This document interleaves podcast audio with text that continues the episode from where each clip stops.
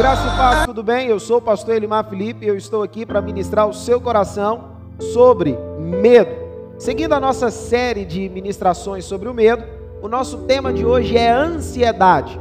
Como você é capaz de lidar com a ansiedade? A ansiedade ela afeta a sua saúde física. Antes de começarmos a ministração, curta, compartilhe, envie para o maior número de pessoas que você puder. Compartilhe nos seus grupos de WhatsApp e siga-nos na rede social, arroba Família Canã Castanheiras. Estamos no Instagram, estamos no Facebook e também no YouTube. Então, se inscreva no nosso canal, ative o sininho e seja edificado e alcançado pelo novo de Deus. O tema da nossa ministração de hoje é ansiedade. O nosso texto é 1 Pedro capítulo 5, versículo de número 7. Lançando sobre ele toda a vossa ansiedade, sabendo que ele tem cuidado de vós. Nós temos uma grande dificuldade de lançar sobre as pessoas a nossa ansiedade, porque nós estamos sujeitos a decepções. Os lugares a qual o ser humano passa pela maior quantidade de decepções e também de decepções mais profundas são, em primeiro lugar, na família, porque é onde que você, por mais que você conheça os erros, as limitações das pessoas, da sua casa e dos seus entes queridos, são aqueles que têm o maior potencial para te ferir como ninguém lá fora é capaz de fazer. Em segundo lugar, o lugar a qual nós mais estamos sujeitos a lidar com decepções é na igreja.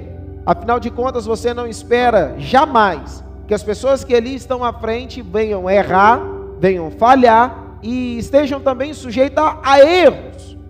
Agora, Pastor, o que, que isso tem a ver com ansiedade? ansiedade está intimamente ligada ao resultado positivo que eu quero encontrar lá na frente, mas o fato a qual eu lido com o tempo, tanto de uma forma pessoal ou coletiva, acaba me atrapalhando de alcançar isso que Deus tem para mim. Filipenses capítulo 4, versículo 6, vai nos dizer o seguinte: Não andeis ansiosos por coisa alguma, mas como é difícil não andar ansioso. Como é difícil não criar expectativa em algo ou alguém, ou acerca daquilo que nós estamos projetando e planejando para o dia de amanhã. Se você começa um relacionamento, você não visa o término, você visa o melhor lá na frente. Se você começa uma faculdade, você não visa trancar a matrícula, você visa a colação de grau, você visa o melhor na sua vida profissional.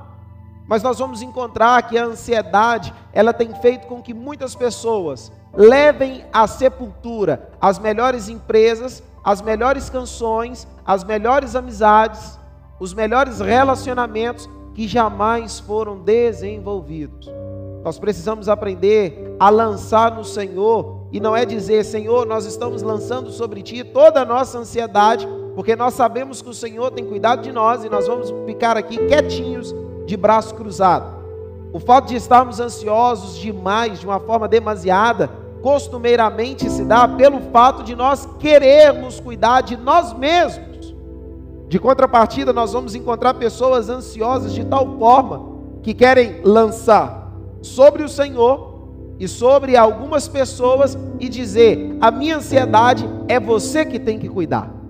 Se somos feridos e decepcionados quando se fala acerca da nossa ansiedade, dos nossos anseios, muito se deve pelo fato da nossa inquietação, de querer receber um cuidado e de querer depositar uma expectativa elevada demais, principalmente na nossa família e na nossa igreja. Mas nós precisamos também perceber que uma grande expectativa é criada sobre nós.